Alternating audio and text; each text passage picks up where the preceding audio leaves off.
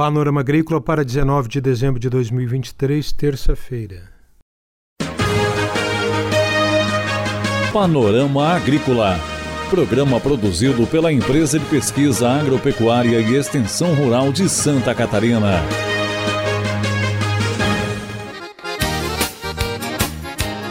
Olá, hoje é terça-feira, lua crescente, 19 de dezembro de 2023 e este é o Panorama Agrícola para você, amigo ouvinte. Na mesa de som está o Eduardo Maier e o ditado de hoje é: Camarão que dorme, a onda leva. Fomento Rural, projetos produtivos que resgatam famílias em Santa Catarina. Esse é o destaque de hoje do Panorama Agrícola. Ligue 48 3665 5359 e participe do Panorama Agrícola. Ouça o nosso programa nas plataformas digitais de áudio SoundCloud e Spotify.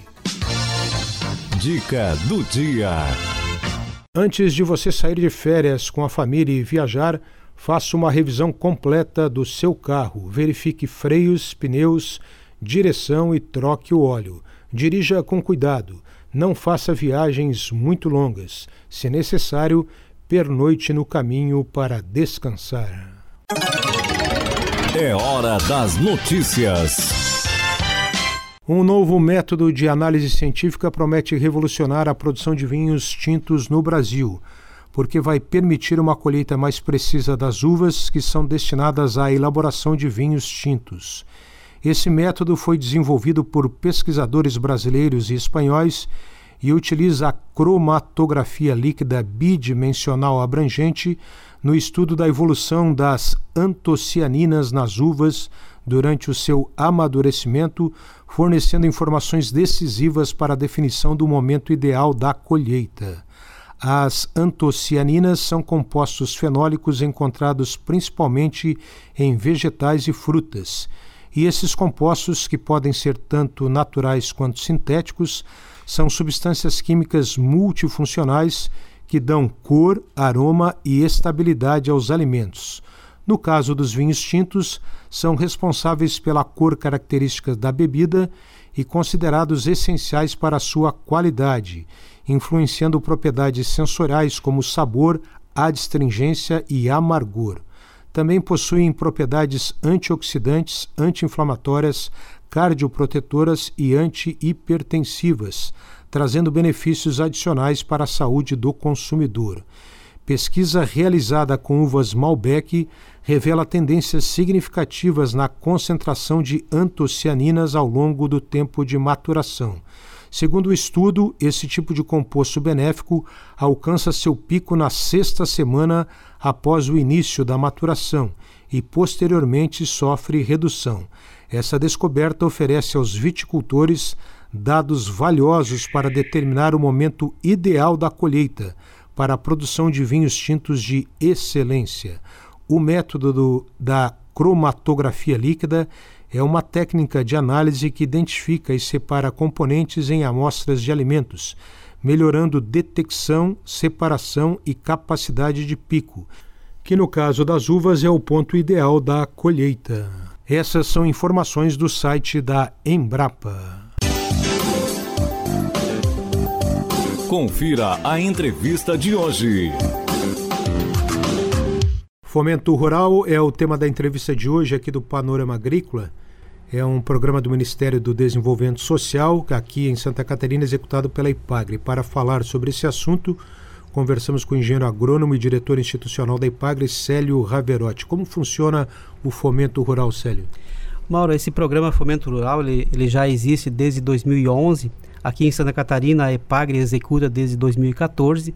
Nós já beneficiamos aí em torno de 1.800 famílias que receberam esse recurso e esse apoio técnico da EPAGRE.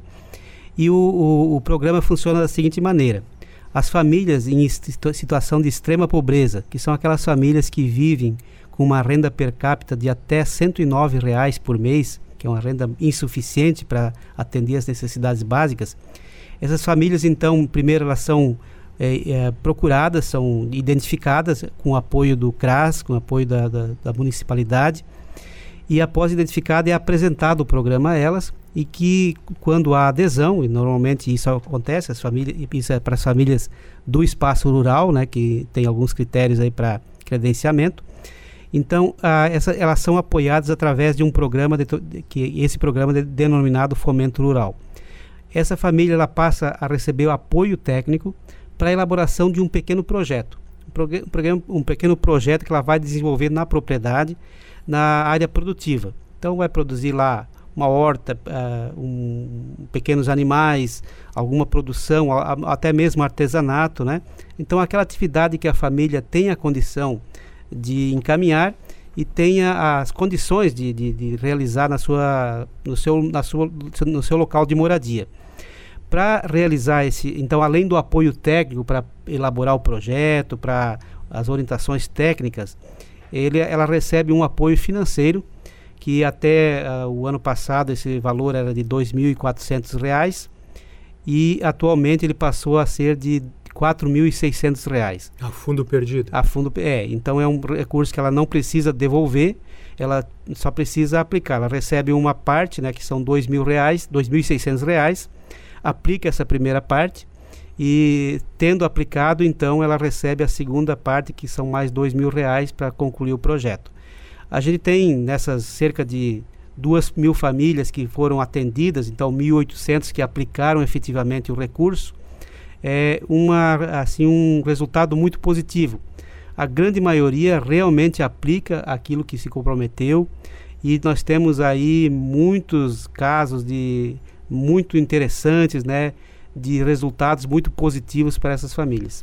Dá um exemplo ou mais de um, Célio, por favor, desses casos de sucesso, digamos assim, que tira a família da extrema pobreza e da cidadania, Isso. renda e qualidade de vida. Porque, até porque são famílias que, como não têm renda e normalmente são isoladas socialmente, né, não têm é, amigos praticamente, então não tem um convívio social, então a autoestima muito baixa. Então, a, esse projeto, a primeira, a primeira a grande conquista é essa autoestima, né? Então ela fazer parte de um convívio social.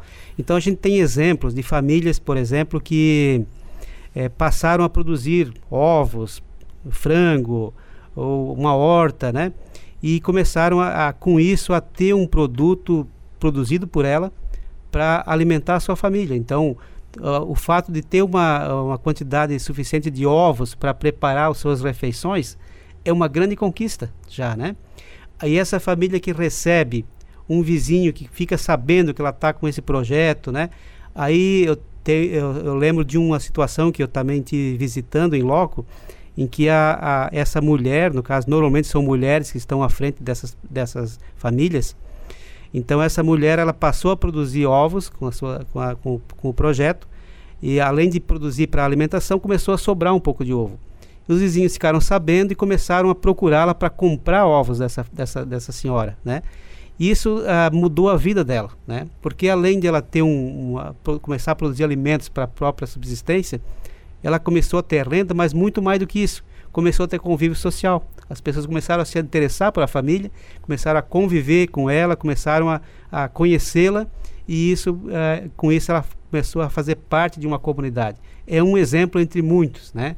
Dessas 1.800 famílias que a gente atendeu com a aplicação do recurso, a gente tem muitos e muitos casos parecidos com esse, né? Em que, assim, tanto para os nossos colegas extensionistas também que realizam esse trabalho, no início eles achavam que não existiam essas famílias.